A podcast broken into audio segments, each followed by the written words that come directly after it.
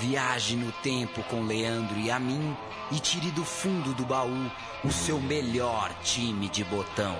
Agora na Central 3.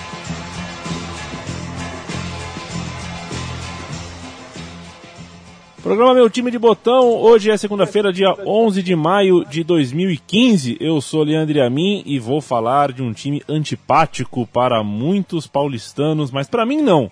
Eu fiquei muito feliz em uma certa noite de 2002, quando o Olímpia, o clube paraguaio do Olímpia, bateu o São Caetano. O São Caetano que era super querido por todos no Brasil. Em São Paulo era uma febre do São Caetano, mas eu não gostava não. E torci pro Olímpia mesmo, o Olímpia foi campeão. Para falar do Olímpia campeão de 2002, tricampeão da Libertadores na época e um time com certeza de botão que merece homenagens, eu tenho do outro lado uh, da linha o Antônio Strini, o famoso Tonhão, ele que trabalha nos, nos canais ESPN. E o que eu sei, Tonhão, primeiro já te dando oi, boa noite, é que você é um grande mestre do futebol manager, do Championship Manager. Quero saber o que mais, além disso, você é em relação ao Olímpia, ao Paraguai, ao futebol como um todo. Como vai? Tudo bem, Leandro? Um prazer participar aqui do programa. Um abraço a você e ao amigo da Rádio Central 3. É, Olha, já fui um, um, grande jogador de Championship Manager, somente 2001, 2002, exatamente nesse período. Infelizmente não podia treinar nenhum time paraguaio, mas, mas de vez em quando deixavam treinar a seleção paraguaia. É, enfim, eu sou jornalista da, do, do site do espn.com.br e torcedor do Olímpia. Torcedor do Olímpia, muito a contragosto do meu pai que é, é para, era paraguaio e me fez de todos os de todas as tentativas para que eu fosse torcedor do Cerro Portenho.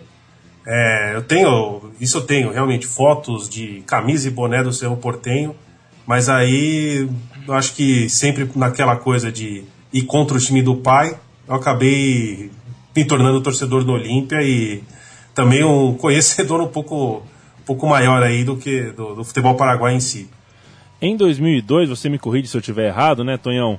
É, Para um time paraguaio chegar ao título da Libertadores era muito diferente do que, por exemplo, conseguir nos anos 70, nos anos 60, é, quando a, a, disparidade econômica do futebol é, como um todo era, era menor. É, em 2002 você já tinha uma, o orçamento, o local de treino de um São Caetano já era superior a, por exemplo, do Olímpia. Você imagina então de Boca Juniors, de Grêmio, times que o Olímpia passou ao longo da campanha. Eu estou falando alguma besteira? Não, não. O futebol paraguaio sempre se notabilizou por, por equipes muito competitivas, apesar de um, um futebol que. um futebol local, um futebol interno que nunca tenha aparecido tão forte, né? É, de, desde que começou a Libertadores, o Olímpia era o único que tinha sido finalista.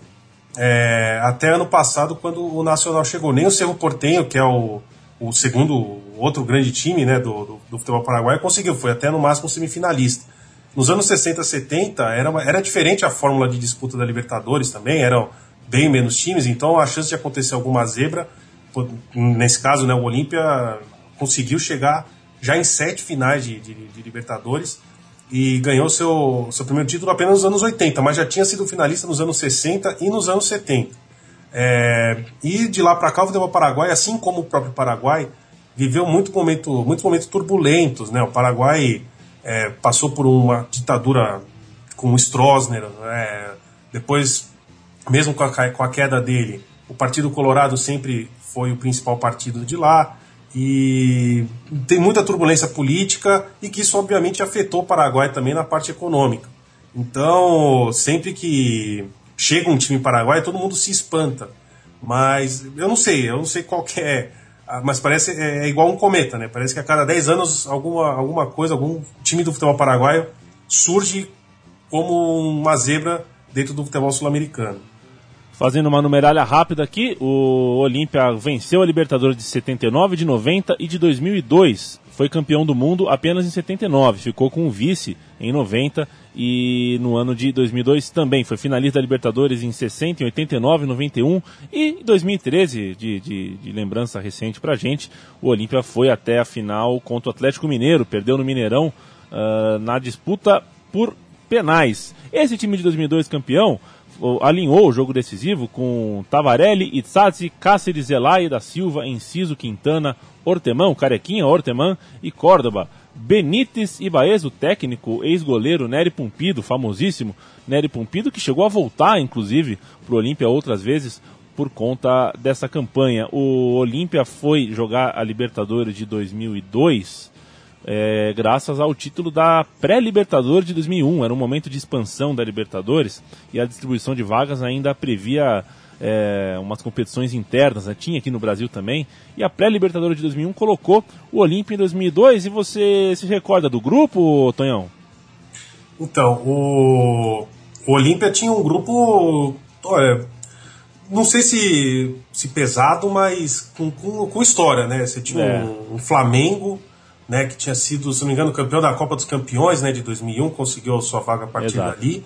O Once Caldas, que dois anos depois conseguiria o seu título na Libertadores, e a Universidade Católica. Né? Então, era um, grupo, era um grupo pesado, mas que o Olímpia incrivelmente conseguiu ter grandes resultados e perdendo para um. Sendo que ele foi líder do grupo, mas ele não perdeu o jogo para um Flamengo, para uma Universidade Católica. Ele só teve uma derrota e foi para um Secaldas na Colômbia. Então, realmente foi, foi algo surpreendente, principalmente a liderança do grupo, né? Foram é, sete pontos conquistados em casa, né? É, venceu o Flamengo por 2 a 0 venceu o Secaldas por 3 a 2 empatou com a Católica por 1 a 1 Quando, quando viajou, perdeu no Chile para a Universidade Católica por 1 a 0 empatou sem gols é, contra o Flamengo e perdeu ele, na verdade, ganhou do Universidade Católica. É, ganhou né? de 1 a 0 da Católica. E empatou com o Flamengo e perdeu pro, pro, pro Once Caldas, única derrota da campanha do Olímpia na primeira fase. E o Flamengo acabou sendo lanterna daquele grupo, né? Um time que ainda tinha. Era um time ainda meio pós-ISL ali, mas que realmente ser o último do grupo não era algo tão comum para time brasileiro. Né? É, pra gente deixar o torcedor flamenguista feliz, é, vamos lembrar, foi 2 a 0 para o Olímpia, gols de Gaston Córdoba e Richard Baez. O Córdoba e o Baez, dois jogadores de meio para frente de, dessa equipe. Isso foi na última rodada, o Flamengo até chegou com alguma chance uh, de classificação na, na rodada decisiva, mas acabou ficando com a lanterna do grupo. Flamengo, quatro pontos e não contratou o senhor Valdemar depois dessa eliminação. Naquela época ele ainda era só auxiliar do irmão, do Oswaldo. Né? Exatamente. O, o Olímpia passa como primeiro do grupo e na classificação geral, né? Já tinha aquela, aquele ranqueamento. É curioso, o Olímpia é o pior dos primeiros colocados fica com a, com a vaga 8, né? Com o chamado pique 8. Eu, né, gostou da, do, do pique 8? ah, gostei. É. Lembra muito NBA, Exato. essas coisas. e por ser o pique 8, o Olímpia enfrentou o melhor segundo colocado nas oitavas de final. Vinha o Cobreloa do Chile pela frente, time cascudo não só pelo, pelo futebol, mas pelo lugar onde vive, né, Tonhão?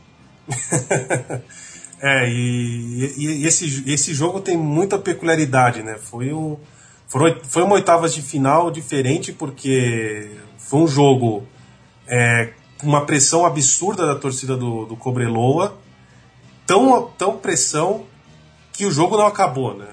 O jogo de ida no Chile acabou ainda no, no intervalo do jogo porque o juiz da do, do ferido. Jogo... Oi? Foi ferido. Foi, é, tomou só uma pedrada na cabeça, nada demais.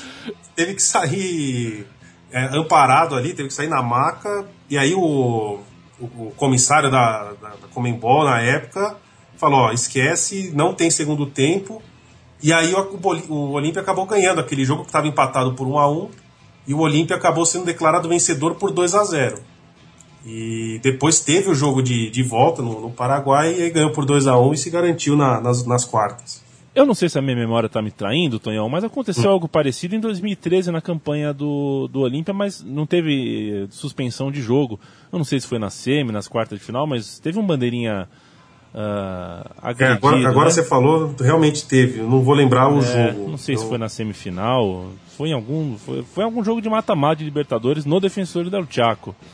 Mas enfim, é, as regras mudaram de lá para cá. No caso do, do, do, do Cobreloa, foi bem foi bem, bem, como digamos assim, foi bem suspenso. O jogo foi, foi corretamente suspenso porque é, a gente gosta de Libertadores, de fumaça, de rolo de papel higiênico, mas tem limite, né? Tem limite. Acabou a brincadeira para o Cobelô e acabou a brincadeira para o Olímpia também. Os chilenos é, ficaram para trás e pela frente vinha Boca Juniors. Não importa que o Boca Juniors uh, esteja fraco, esteja forte, esteja mediano. O Boca Juniors tem muita camisa, muita torcida, é, sabe como lidar com competições internacionais e era um duelo de titãs pelas quartas de final da Libertadores. Eu tô, tô correto, Tonhão? Tá certo, porque era, era um Boca Juniors de Carlos Bianchi, Boca Juniors de Arrua Baena, de. Acho que a Arrua Baena tinha saído já, mas é. era o Boca Juniors de Oscar Córdoba, era o Boca Juniors de um jovem ali que estava começando, tinha seus 18 aninhos, chamado Carlos Teves. Ou seja, era um Boca Juniors absurdamente forte, né? É, é, é, é o que você falou, é, não, não, importa o ano, pode ser que nem foi em 2013 que os corintianos já davam como certo uma classificação nas oitavas contra o Boca e não foi nada disso que aconteceu por um elenco que já estava, era considerado até mais fraco do que aquele que o Corinthians pegou na final de 2012 na, na Libertadores.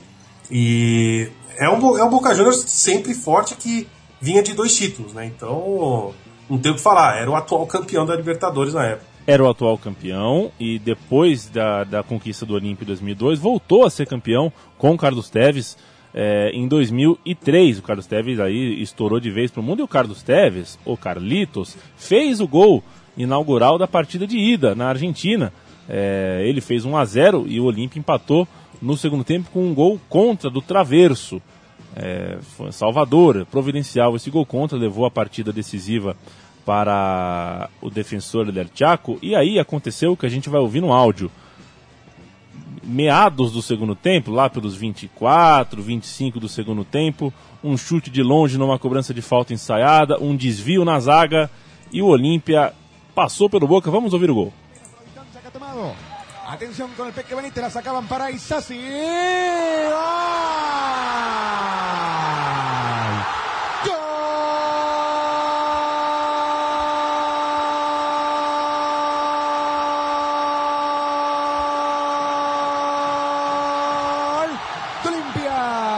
A los 23 minutos de este segundo tiempo, le pegó esa pelota de lejos el jugador Isasi. Olimpia le está ganando Boca por 1 a 0 con este resultado el conjunto paraguayo es semifinalista de la Copa Toyota Libertadores.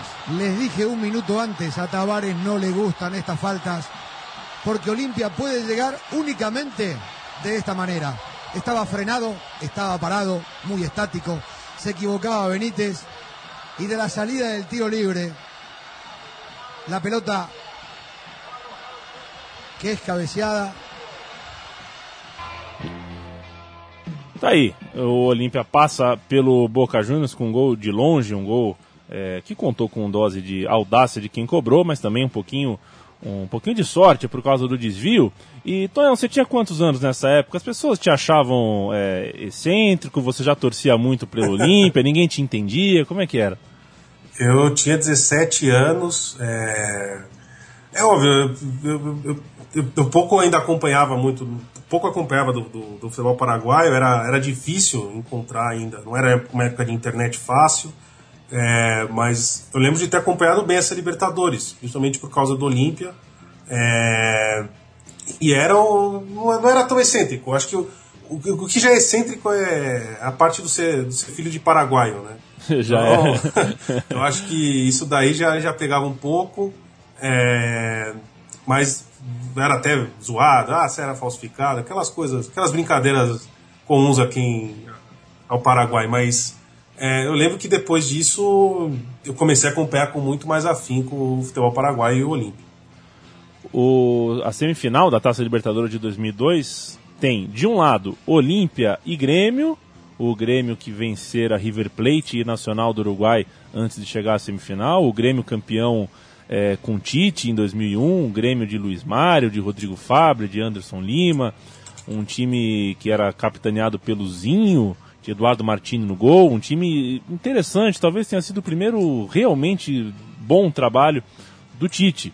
É, talvez eu tenha esquecer, esteja esquecendo de algum anterior, mas esse time do Grêmio tinha a cara dele e era um time bastante interessante. Do outro lado, O América do México foi eliminado pelo São Caetano. Os dois times se enfrentaram na semifinal e teve até carrinho de mão voando. Você lembra disso, Tão? torcida é verdade, eu lembro, eu lembro. Teve uma briga no México, até carrinho de mão voou no campo. O América tinha o Blanco no ataque e o São Caetano passou por dois uruguaios antes de chegar na semifinal. O Wanderers, do Montevideo Wanderers, e o Penharol. Na semifinal passou pelo América e aí tinham quatro times. É, o América não era nenhum, nenhuma ameaça para os times brasileiros, posto que ao chegar na final contra um time mexicano você já tinha vaga no Mundial. Então as pessoas já tinham um discurso né, do Grêmio. O Grêmio é só precisa passar pelo Olímpia. Chegar na final, poxa vida, o São Caetano, o Grêmio é muito mais time, muito mais camisa, já, né, já perdeu o que tinha para perder para o São Caetano na João Avelange. E o América, bom, se chegar é só festa, o Grêmio já está classificado para o Mundial faltava para o Grêmio enfrentar o próprio Olímpia. E não foi nada, não foi nada gostoso. 3 a 2 um, um show do Sérgio Ortman, talvez o jogo mais emblemático de, de, de uma atuação individual. É, foi o que o Ortman fez no jogo de ida da semifinal contra o Grêmio. É, até hoje é, lembrado pelos gremistas como é, o jogo do Ortman. O jogo foi 3 a 2 para o Olímpio, o Grêmio ainda é, é, saiu na frente e, marcou um gol no final, o jogo estava 3 a 1 categórico. Com o 3 a 2 a partida ficou é, com outra cara para para Porto Alegre, para o jogo do, no, no, Olímpico, em que o Grêmio, com o gol do Zinho, fez 1 a 0 E aí eu vou perguntar pro, pro, pro, pro nosso querido Tonhão se o que, que ele acha, né, do argentino Daniel Jiménez, o árbitro da partida de volta entre Grêmio e Olímpia. Árbitro da partida de volta? É, porque você sabe que ele não é muito bem quisto em, em Porto Alegre até hoje, né? é, eu, eu, lembro que, que teve polêmica por, por causa do, da arbitragem. É, o Grêmio é, é, era um time, era um time forte. E jogando no, no Olímpico lotado era, era bem difícil, né? Continua, hoje com a, com a Arena ainda, ainda tá tentando pegar o seu gosto. Mas imagina você jogar com uma pressão daquelas e você ter uma arbitragem que a toda hora de repente pode inverter as suas faltas. Teve teve uma, uma repetição de uma, de uma cobrança de pênalti depois que o o Eduardo Martini pegou, né, uma, uma das cobranças, a cobrança do Cavaleiro, é, eu acho que realmente não é, não é algo que a torcida sedenta por uma final de Libertadores está esperando de um árbitro que a gente, comumente a gente acha que árbitro de Libertadores é caseiro, essas coisas, mas dessa vez deixou seu gosto amargo por lá. Os gremistas já estavam possessos com o árbitro por tudo que aconteceu, segundo eles, no ponto de vista apaixonado dos gremistas ao longo do jogo, mas na cobrança do Cavadeiro as estribeiras foram perdidas, a diretoria, do, teve diretor do Grêmio que invadiu o campo, pôs dedo na cara do árbitro. A gente vai ouvir é, é, uma narração paraguaia em espanhol sobre esse momento. O pênalti batido, a defesa do Eduardo Martini, a volta uh, pedida pelo árbitro e a invasão de campo por parte dos diretores e gremistas. Vamos lá. Se vai adelantar. Atenção. La orden del juez. Va Caballero. Ahí va Caballero. ¡Oh! ¡El arquero! Un regalo de Caballero. ¿Otra vez? Otra vez. Otra vez se adelantó el arquero. Se adelantó el arquero. Ah, bueno. Ya lo había hecho antes. ¿eh? Vos lo advertiste. En el penal anterior lo advertiste que se había adelantado. No puede ser. Siño va a protestar al árbitro. ¿Cómo está? Uy, el dirigente también. Sí, sí, sí, sí. Este sí, dirigente también. ¿eh? Ay, ay, ay, ay, ay, ay, ay. No va, no va, no va, no va, no va. No, pero este hombre está loco, eh. No, no, no este dirigente de gremio, y además no entra la policía. ¿eh? No, no, pero este hombre está mal, este hombre, pero es un hombre importante, repito el nombre, José Octavio Germano. Sí, sí, sí. Es el segundo después del presidente. Ya se había adelantado en otro penal. No, no, no, no, no, este hombre está mal. O Grêmio. Ah, ah, eu adoro essas expressões espanholas, né? Eles são. Eles, esse ai, ai, ai, ai, ai, me lembra muito o México, mas é, é um geral do, dos latinos, né? Impressionante. Uh, viva as narrações em espanhol, viva as narrações latinas emocionantes, emocionadas. Muito embora Paulo Júnior, que está aqui no estúdio agora, com cheirando pão de queijo, hein, Paulo Júnior? Tava boa a padaria? Um abraço ao Paulo Júnior. É, Paulo Júnior, dá um oi pro Tonhão aqui, tá? Tudo bem, Tonhão? Como vai, grande Pablo? Você sabia que o senhor é minha referência em futebol paraguaio? E na ocasião dessa gravação do time de botão Olímpia, saiu a convocação, a pré-lista do Paraguai para a Copa América. Então eu queria no final do programa que você, depois, aproveitando, o Leandro te passa isso e você fala um pouco também de como esse Paraguai vem para a Copa América. Será com todo prazer, ainda mais com um quarteto de ataque que é inspirador. Paulo Júnior, me mande no Face a escalação para eu ditar aqui, para eu cantar as bolas, por favor. Mandarei. Tá bom? Muito obrigado. O, o Grêmio atuou com Eduardo Martini, era um 3-5-2 do Tite, né? Pedrinho, Claudio Mira e Roger na zaga, Anderson Lima, Polga, Tinga, Gilberto na linha com Zinho à frente armando, Rodrigo Farber entrou no lugar do Gilberto, depois no ataque Luiz Mário, ele mesmo e Grafite.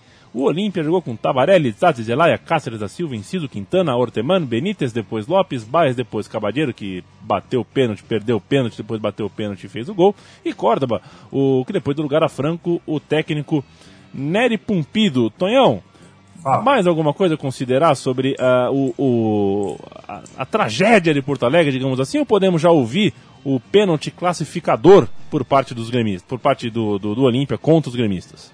É, não, é que eu queria falar que, que você citou ainda, até perdão pelo, pela volta no tempo, mas é que você citou do gol do Isassi no, no jogo das quartas de final. Isassi que passou pelo futebol brasileiro sem grandes saudades ali, mas jogou por São Paulo e. América Mineiro, né? É verdade.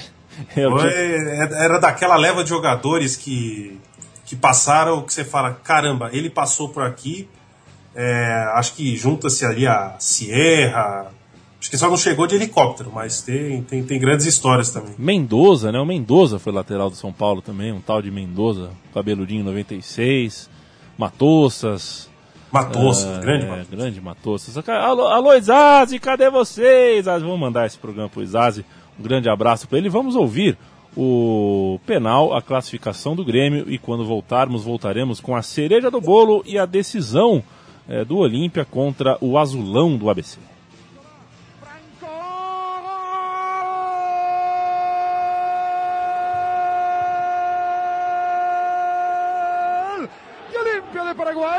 Lo convierte Franco. Ha ganado la serie Olimpia. Olimpia de Paraguay, finalista, señores, frente a Zacaetano la próxima semana. Final. Ha ganado Olimpia por penales. Mariano, déjame un segundo, lo estoy compungido.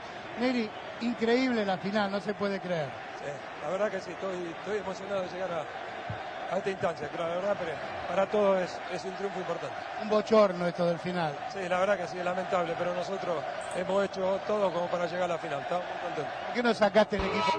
Grandes jogos, grandes conquistas. A cereja do bolo. É curioso que eu lembro do, do Pompido, e o Pompido, pô, a minha infância, o Pompido era muito moleque na Copa de 90, e pra mim o Pompido era frango. As pessoas, né, o cara falhou no gol contra Camarões na abertura da Copa de 90, e todo mundo, é, frangueiro, frangueiro, pra mim o Pompido foi frangueiro até eu virar adulto. Depois que eu comecei a ter mais consciência, falei, pô, Pompido, grande, grande nome do futebol argentino, um grande goleiro, que foi, inclusive, campeão do mundo pela Argentina, e era o treinador, o comandante desse Olímpia que chega na final. E, bom, Tonhão, você tem. Você conhece o ABC Paulista, digamos assim, né, Tonhão? Você pode falar sobre o São Caetano? Quem é o São Caetano na tua vida? Olha, o São Caetano, eu me mudei pra cá, na verdade, aqui pra cidade em 2013, mas estudei com, na Metodista ali em São Bernardo. Foi lá até de onde conheci o grandioso Paulo Júnior também. E. Olha, o São Caetano foi, foi um time impressionante que hoje, do jeito que tá, em- é, você se pergunta como que chegou a esse ponto, porque é um time que tem dinheiro, é um time que tem é, tem estrutura, é, mas desde os últimos sete, seis anos não consegue fazer mais nada.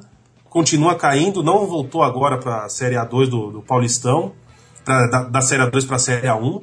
É, eu lembro que em 2013, quando caiu para a Série C do Brasileiro, eu fui entrevistar, fui, fui no jogo contra o Joinville, se eu não me engano, aqui no, no Anacleto, e o, perguntei pro presidente qual era o problema, ele falou que os jogadores não estavam muito comprometidos porque eles recebiam em dia, então eles ficavam desmotivados por isso.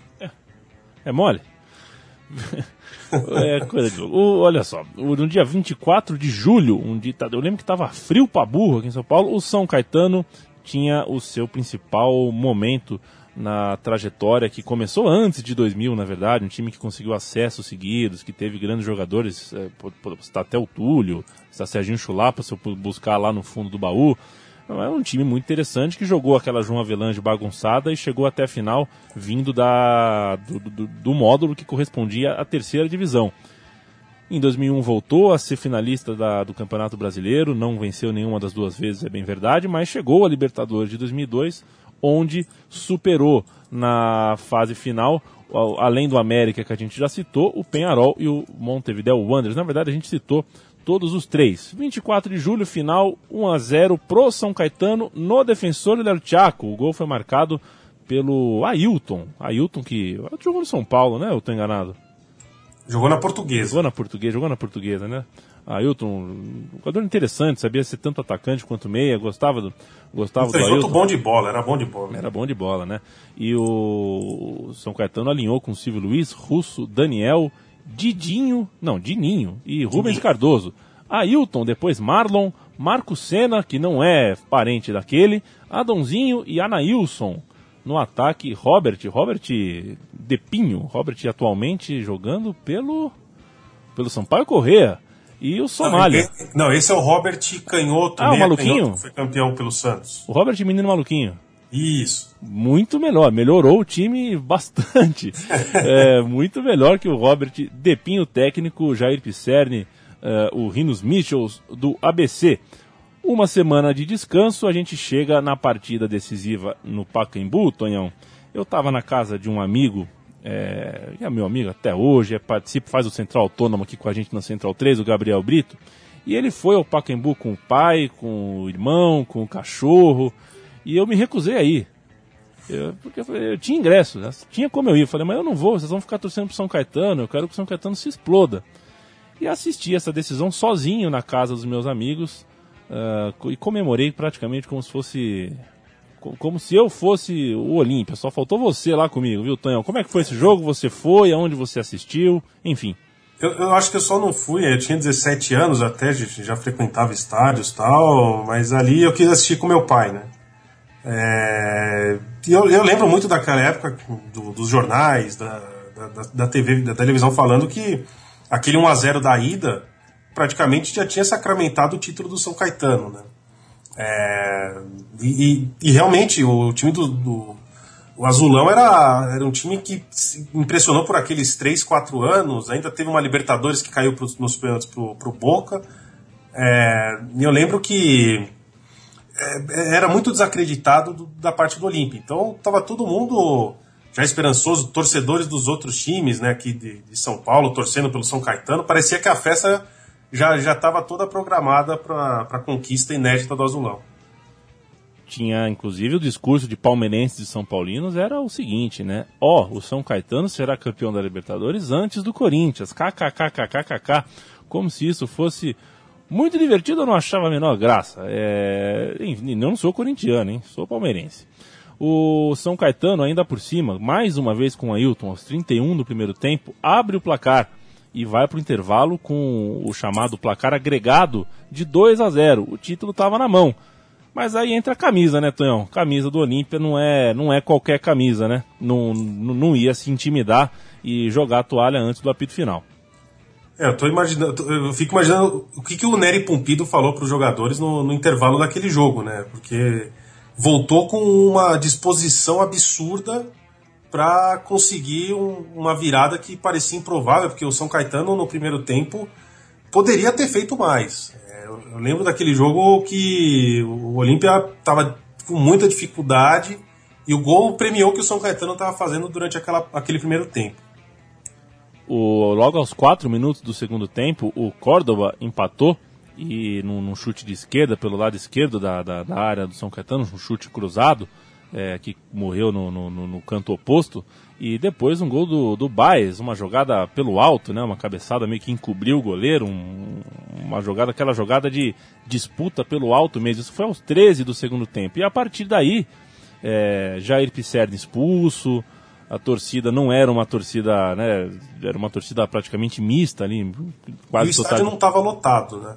É, pois é. Além de não estar lotado, não, não eram exatamente torcedores que estavam sofrendo de verdade com, com o São Caetano, então o apoio também caiu e vimos meia hora de, de pressão do Paraguai. O terceiro gol esteve sempre mais perto do que o gol do São Caetano de empate. Oscar Ruiz apitou, o jogo foi para os penais e aí brilhou a estrela. A gente vai falar daqui a pouquinho do, no botão por botão, né, Tonhão? Lembrar dos jogadores um por um. Mas aí bater pênalti num time que tem o Tavaré. O Tavaré é um símbolo do Olímpia, né? Quase a carreira inteira é, defendendo as cores do, do decano, do Olímpia. E. Foi dirigente depois, foi diretor esportivo lá.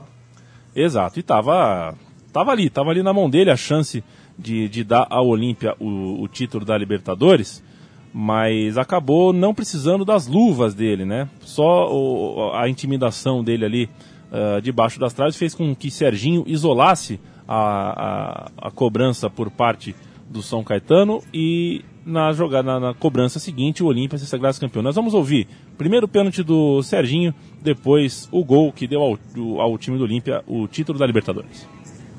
No es que me endulce porque cuando anticipamos lo de Marlon erró. Este jugando no me gustó para nada. Así que bien podría tirarla afuera, qué sé yo. Bueno, Serginho. Así va, se adelanta. ¡Afuera! ¡Afuera! Rosercinio, señores. Le abre el camino a Japón, a Olimpia de Paraguay. La serie de Olimpia 3 a 2 que se convierte, se va rumbo a Japón para enfrentar al Real Madrid, miembro. Sueñe Paraguay nomás. Está un penal de ganar la Copa Libertadores de América. Un hecho extraordinario. Dando vuelta a la historia aquí en el Pacaembú poniéndose frente al Real Madrid, la gran oportunidad para Olimpia. Venimos derecho, ¿eh? Así que Caballero. Caballero tuvo dos chances en Porto Alegre. ¿Es él? Sí, señor, Mauro. Erró y convirtió. Así que defina acá y deje de embromar. Caballero. Paraguay,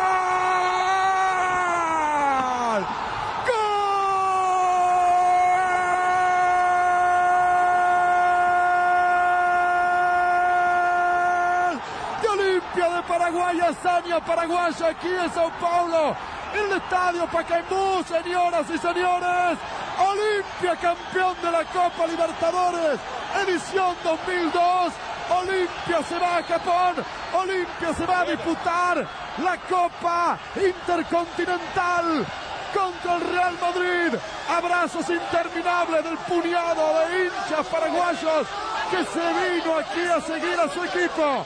De este grupo de jugadores con coraje, con garra y con huevos, más el técnico con su ayudante argentino Neri Pumpido, el Turcolí, festejando, agrupándose y convirtiendo en esta Copa Libertadores, señores, la gran hazaña paraguaya. Olimpia, campeón de América. Olímpia, campeão da América, vale lembrar que é, as cobranças convertidas pelo São Caetano foram de Adãozinho e Marco Senna, o Marlon perdeu o terceiro, o Serginho perdeu o quarto. Enciso, Orteman, Lopes e de novo ele, Cabadeiro, fizeram os quatro gols nas quatro cobranças que o Olímpia precisou bater. Oscar Ruiz foi o árbitro dessa partida. Paulo Júnior, você estava comigo nessa, torcendo pro pro Olímpia ou como bom cidadão do ABC você era azulão? Esse jogo me lembrou uma coisa que acho que foi a primeira vez que eu me dei conta que o jogo não foi transmitido é, e, e, e, por todos os canais que vinham transmitindo a Libertadores e aí que eu me dei conta de fato dessa coisa de dos interesses da televisão, né? De como o São Caetano estava tendo uma cobertura muito pequena da mídia em São Paulo, apesar da final, né? É, eu ali adolescente é, ficava um pouco incomodado com isso de, de quase ninguém falando, cobrindo São Caetano aí na TV aberta e por aí. Eu ia lembrar com o Tonhão, o Silvio Luiz ele foi contratado pelo Corinthians em 2006. É, e o Silvio Luiz, para o público é, em geral, digamos, para corintianos, palmeirenses, são paulinos, quem acompanhava o Silvio Luiz um pouco mais de longe, achava ele um goleiro é, muito acima da média, porque de fato, naqueles jogos em Anacleto Campanella transmitidos na TV, o Silvio Luiz fechava o gol. São Caetano cansou de complicar jogos em TV aberta para Palmeiras, para São Paulo, para Corinthians. O problema é que quando ele chega no Corinthians, tem gente que já sabia que o Silvio Luiz não era lá aquela grande coisa, né? O Silvio Luiz espalma a bola no pé do Alex Mineiro na final do Brasileiro de 2001 e toma um gol de cabeça de fora da área no Paquembu nessa final, que com 3 metros de altura, igual ele tem, não dá é. para tomar. Eu, eu queria. O Tonhão, que é um goleiro nas ah, horas é? vagas, eu queria ver se você lembra disso, Tonhão, de como o Silvio Luiz.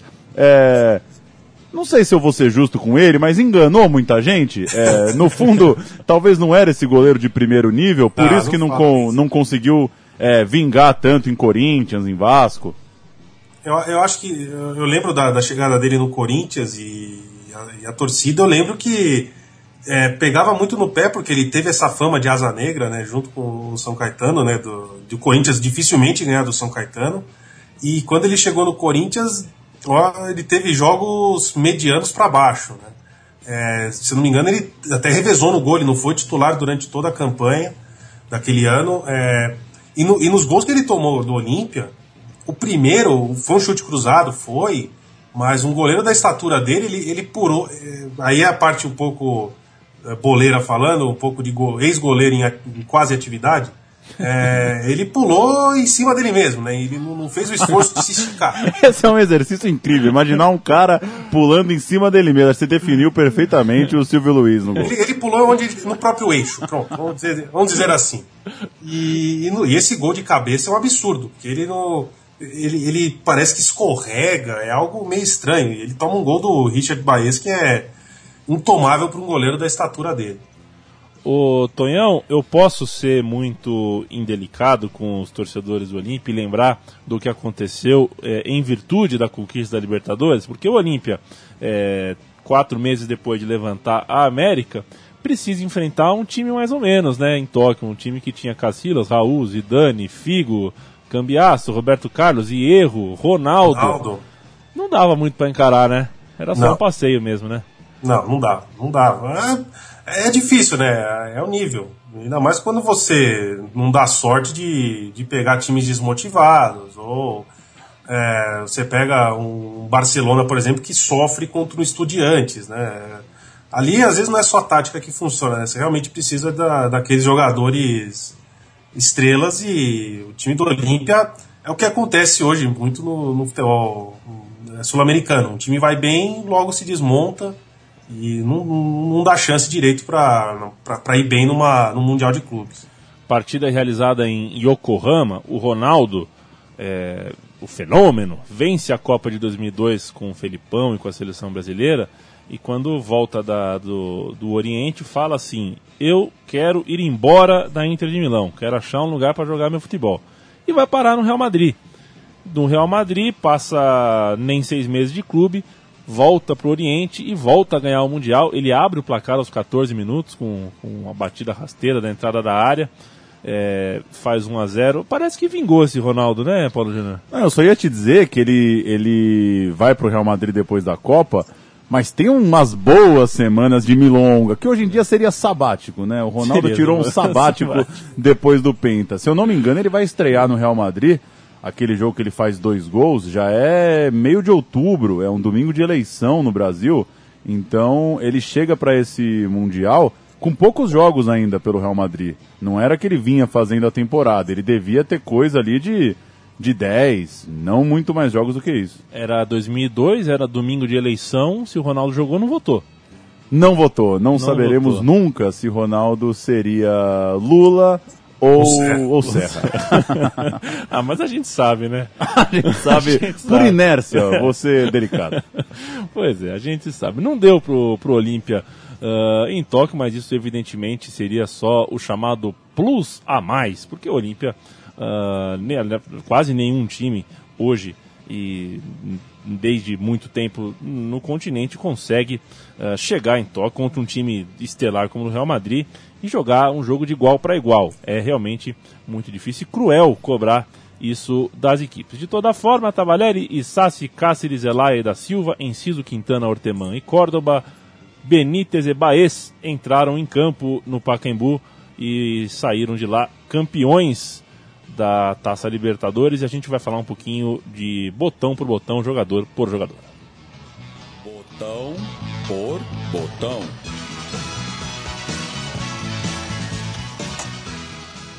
O botão por botão dessa vez começa um pouquinho diferente. Eu vou falar de um não botão, vou falar do técnico, o Nery Pumpido, que ele treinou o Olímpia em 2001, classificou o Olímpia para a Taça Libertadores e depois andou por aí, fez aquele caminho meio tradicional de técnico argentino, né? É um, uma conexão México, é, quando não é México é Espanha, quando, enfim, ele foi para o México, treinou o, o treinou também o Nils, voltou para o México, foi buscar um dinheirinho na Arábia Saudita e voltou para o Olímpia em 2010, o, 2010 e 2011, onde treinou a equipe sem o mesmo sucesso continental.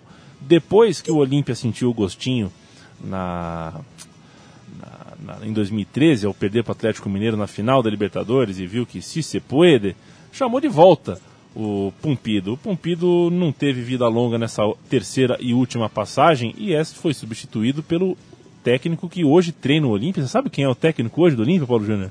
Não. Tique Arce. Ele mesmo. Ele mesmo, é mole? Ele mesmo, o maior cruzador de bolas da Pompeia. Isso tá, tá cravado.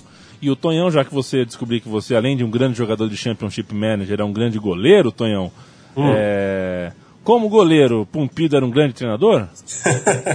não, não fala assim. O Pumpido foi campeão mundial titular da Argentina em 86, é, é dos grandes nomes da história.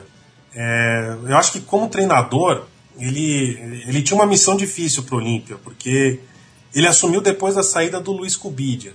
Luiz Cubidia é o o maior técnico da história do, do Olímpia. Foi ele que levou o Olímpia aos dois títulos da Libertadores em 79 e 90. Ele, sempre que saía, de logo voltava. É, depois foi o que acabou acontecendo com o Ever Hugo, ah, o Ever Hugo Almeida, que foi o técnico que levou até a final de 2013. É, então, ele, o Nery teve essa, é, é, essa história para ser feita e foi o técnico pós Luiz Cubidia que levou o, o Olímpia ao título da Libertadores, é, o último desde 2002, né? E o que falar do Tabarelli, hein, Tonhão? É um ídolo, né? É um cara que até hoje é. é até por, por, ele ter uma. Não era só um grande jogador, mas uma figura também, por causa do uniforme, o corte de cabelo, o comportamento, né? Ele é até hoje um cara muito lembrado, tenho certeza que, que a torcida do Olímpia o adora. E é também um jogador que era conhecido pelas, por suas camisas estilizadas, né? É, é, um, é um goleiro histórico. É, também não. Ele entra. Ele não é o maior goleiro da história do Olímpia, que aí entra o Ever Hugo Almeida, que foi titular por 15 anos, finalista de. Foi, foi campeão como jogador em 79 e 90. É, eu acho que o. Mas o, o Tavarelli é uma instituição, acho que é o maior ídolo do, do Olímpia nos últimos 20 anos. E depois foi é, era o titular pro era o titular é, desculpa ele era dirigente em 2013 quando o Olímpia também chegou na final da Libertadores então é uma instituição do, do clube.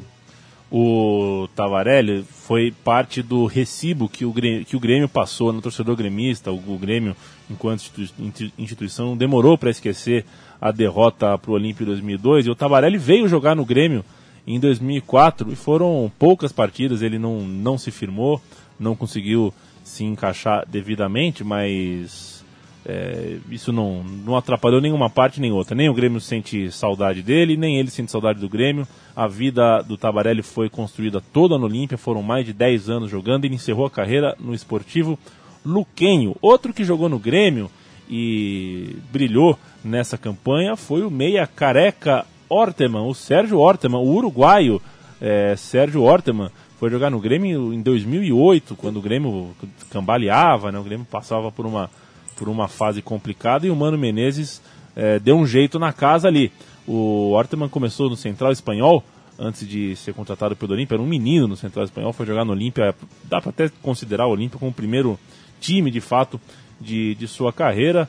E, enfim, eu achava o Orteman muito técnico, um jogador muito interessante. Ele, ele era ao mesmo tempo forte, tinha as pernas, uma passada passada larga interessante. Era um jogador muito aguerrido, meio briguento. Era um jogador daqueles que você nota em campo, sabe, Paulo Júnior? Aquele cara que você, você percebe que está que tá em campo, compra briga, na hora de jogar bola ele joga, um cara interessante. Lembra você, viu, Paulo Júnior, nos Eu seus go- piores dias? Mesmo sem essas passadas, né? Largas. As minhas são cada vez mais vagarosas. Cada vez mais vagarosos e cada vez mais paradrapo no tornozelo, né? Tá feia a coisa? Tá, tá incrível. Tá...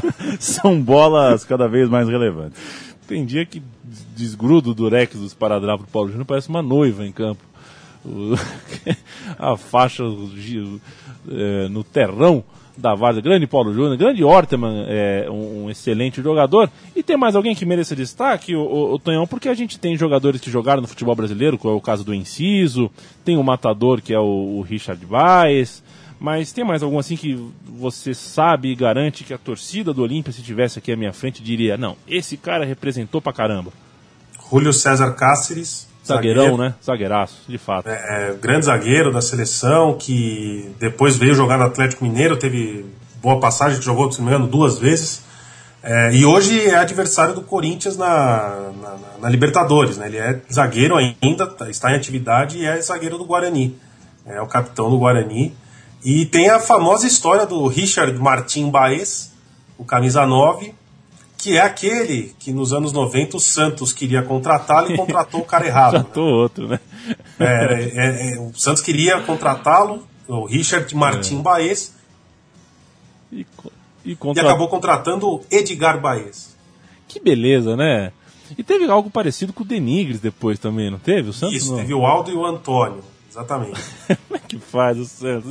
Às vezes mas acontece de você ligar pra uma pessoa, aí é, é pra pessoa errada, né? Mas só quando a pessoa atende, você percebe que não, não era pra. Mas você também fica com medo de. de é, vergonha de falar, putz, foi engano. Aí você troca uma ideia, né? Você fala, ah, tá bom, vou fingir que a ligação foi proposital e troca uma ideia. Vai ver, foi isso que o Santos fez com o Bahia, porque o Bahia jogou um pouquinho pelo Santos ainda, né? O, Bahia eu não lembro, o Denigres com certeza jogou um tempo pelo Santos, mesmo sendo jogador. ah, ah, não sendo jogador correto. O Cáceres, eu assisti, é verdade. Ele inclusive fez uma milonga danada no jogo de ida da Libertadores entre Corinthians e Guarani do Paraguai, depois do 1 a 0 uma jogada que não aconteceu nada, ele caiu na área, ficou, teve que sair de maca. Jogador experiente, sabe usar os artifícios do futebol, essa coisa do fair play, o jogador cai para o estádio, né? Para todo mundo, e vem, vem, e vem maca, e vem carrinho, e tudo mais. Grande jogador, Paulo Júnior.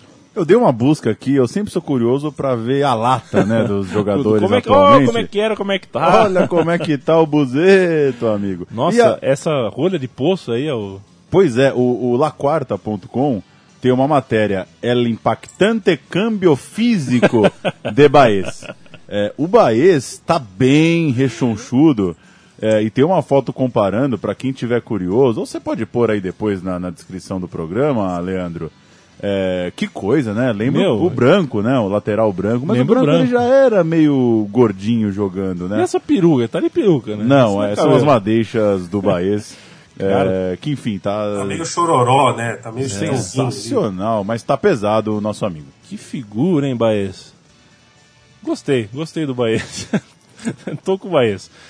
Esse foi o programa Meu Time de Botão do Olímpia do Paraguai, time de, de, de muitas conquistas em toda a vida, mas que conseguiu em 2002 um, um ressurgimento inesperado, né? Porque é, os anos 90, a, a mercantilização do futebol, a entrada de muito mais dinheiro do que antes, fez com que é, as libertades. E além disso, né? é, o frenesi brasileiro, uma coisa que não existia. é, existia antes em menor medida, né, aquela coisa do brasileiro priorizar mais que tudo a Libertadores, fez com que a partir dos anos 90 ah, chegar a uma decisão de Libertadores fosse um pouquinho mais complicado. De 2000 em diante, quando passou a classificar 18 do Brasil, 16 da Argentina, 15 do Uruguai, ficou ainda mais ah, complicado para um time de orçamento modesto alcançar o maior posto, né? Alcançar o topo do, do, da competição. O Olímpia conseguiu isso em 2002, não conseguiu de novo, chegou à final em uma campanha improvável novamente em 2013. E Tonhão, crava aqui pra gente, pra gente usar no, no dia correto. Quando que o Olímpia volta? Quando que o Olímpia volta? Volta a ser campeão da Libertadores, como que não? Ixi. Ó, então. é, acho que o, o Arce é um técnico in- interessante para se ter. É, não vou dizer que agora, porque o time tá, tá, tá bem difícil, ele tem que remontar tudo. O time começou muito mal esse ano, aí o, o Cumpido saiu, assumiu o Arce. O Arce até agora não perdeu.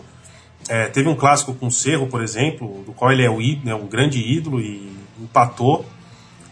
Olha, eu posso dizer que ele vai ser finalista ainda mais uma vez nessa década, mas não, não vou cravar título ainda não.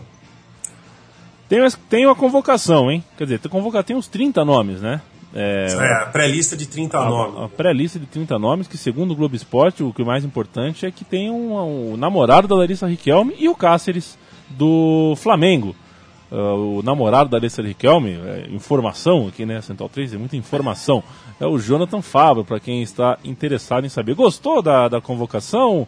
É, Tonhão, tem Roque Santa Cruz, tem Aedo Valdez, tem Bobadilla, tem Lucas Barrios, tem Oscar Cardoso, um ataque experiente e... Os figurões do ataque paraguaio estão lá. É o que importa. O, o goleiro, o goleiro é o Justo Vilar, né, que já está desde a Copa de 2006, chegou a ser titular, é, começou como titular, se lesionou durante a campanha. Tem nomes interessantes, eu acho que tem, tem o Ivan Pires, que foi lateral direito do, do São Paulo, tá, passou na Roma, hoje está na, na Udinese, o Samúdio, que jogou ano passado pelo Cruzeiro, lateral esquerdo. É, um moleque de 17 anos, Saul Salcedo, do, do Olímpia, que é uma dessas joias que logo deve sair do, do Paraguai. O Paulo da Silva também, outro zagueiro experientíssimo. O Cáceres e o Ortigosa, eu acho que. é- E o Oscar Romero, que é o irmão gêmeo do Ángel Romero do Corinthians. É, é um time. O Paulo Júnior salientou bem, é um time experiente. é, mas é, você vê que a renovação está tá sendo meio difícil no, no Paraguai. No- eu acho que tem uma distância grande entre esses jogadores. Cardoso, Valdez, Barrios, e entre esses, esses novos jogadores, como por exemplo um Saul Salcedo. Mas é um time que, se, se bem treinado, o Ramon Dias já mostrou que, pelo River, que, que- é um bom técnico, que, que- que se tiver tempo de trabalhar, acho que consegue fazer uma equipe bem competitiva.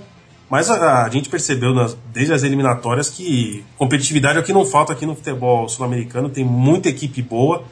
Mas acho que o Paraguai não vai, não vai passar pelo aperto de, das eliminatórias passadas, quando chegou a ser lanterna e foi vice-lanterna na, na- na América do Sul.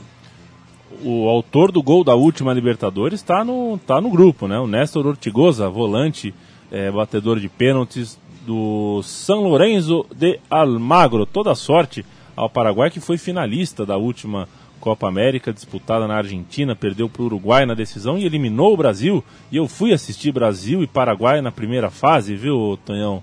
Lá em, em, em Córdoba. Rapaz, o que, tem de- o que tinha de paraguaio na cidade, no estádio, era uma coisa que deu, quase que eu torcia a favor do Paraguai. E como são chatos. Córdoba é no norte né, da Argentina. É, no norte da Argentina. Ah, então é, por isso, porque é do lado do Paraguai, né? Então, só atravessar a fronteira já tá ali pertinho. Torcedor... Azucrinaram? Azucrinaram, torcedores muito chatos, capazes mesmo de conseguir te irritar. Você tem cinco Copas do Mundo, um milhão de, de títulos e você fica irritado. Eles realmente, você sai com a sensação de que a seleção deles é mesmo maior, mais importante, mais pesada do que a sua.